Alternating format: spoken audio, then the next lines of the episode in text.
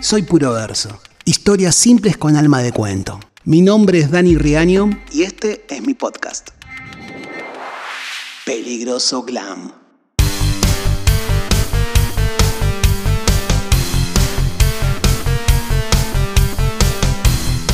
Tenía 13 años y de una vez por todas me había propuesto bajar de peso. Así que tomé las riendas de mi ansiedad, me puse a dieta y salí a correr todos los días. La rutina consistía en dar una vuelta entera a la facultad de agronomía, para después hacer 50 abdominales más 50 flexiones de brazos.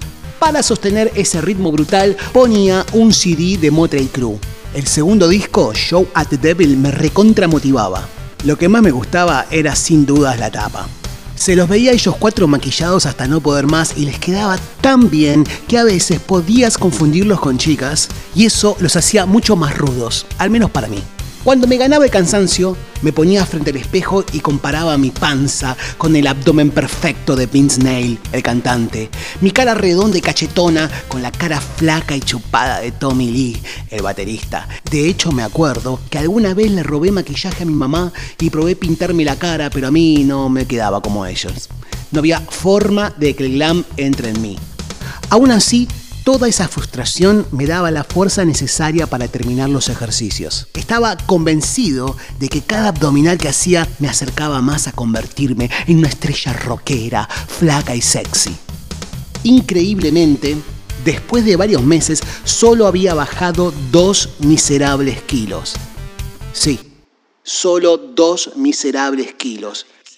Justo se dio que arrancaban las clases, estaba hasta las manos. Era el primer año del secundario, el primer día de una nueva vida. Me veía obligado a cautivar a todo el mundo. Sabía que la primera impresión no era todo. Por lo tanto, tuve la aparente brillante idea de llevar a fondo mi look metalero.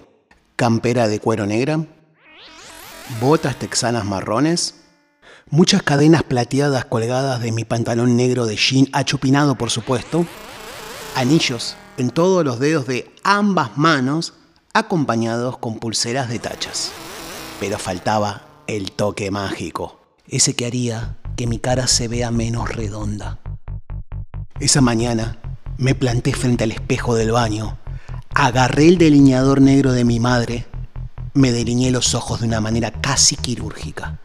Tomé el colectivo de la línea 111, llegué al Nicolás Avellaneda la escuela que me iba a alojar los siguientes cinco años. Entré con la frente en alta. Pregunté cuál era el aula que me correspondía y mi preceptora Miriam, antes de contestarme, me miró de arriba abajo. Noté cómo se le escapó una sonrisa. Pensé que le había gustado tanto mi apariencia que no pudo contenerse. Lo primero que vi era que la mayoría de mis nuevos compañeros eran más grandes que yo, bastante más grandes. Nadie tenía una remera de Motley Crue ni de Bon Jovi, ni de Aerosmith, ni de Guns N' Roses. ¿Podés creer que las mesas eran circulares? Entraban como cinco personas. Me ubiqué rápidamente con los chicos que tenían más cara de malo. Ese era un buen plan. No podía fallar, así que puse mi cara más ruda y así pasé el primer módulo casi sin pestañear. Sonó la campana del recreo y ahí aproveché para cruzar alguna palabra con un pibe de mi mesa.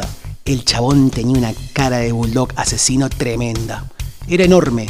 Ni bien se levantó, noté que me llevaba más de una cabeza. El pibe miró mi remera, que obviamente era de los Motley, y con su voz de macho alfa enojado dijo, ¿qué carajo es Motley Crue?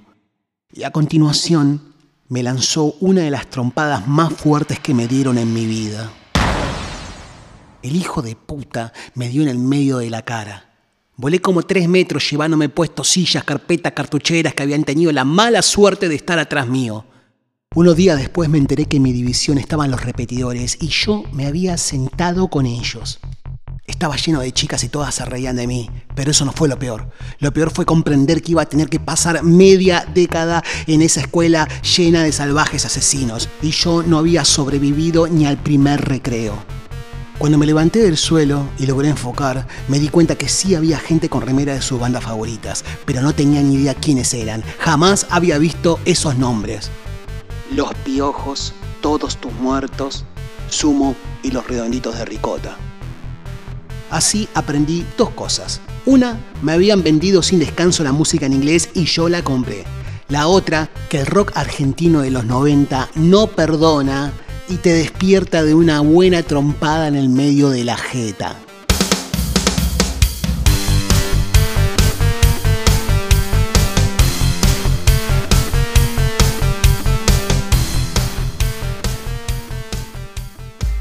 Escuchaste Soy Puro Verso. Mi nombre es Dani Riaño y podés seguirme en Instagram como arroba Soy Puro Verso. Si te gustaron estas historias, te agradezco muchísimo que lo compartas con tu gente. Así la próxima somos más. Gracias. Nos vemos en el próximo episodio.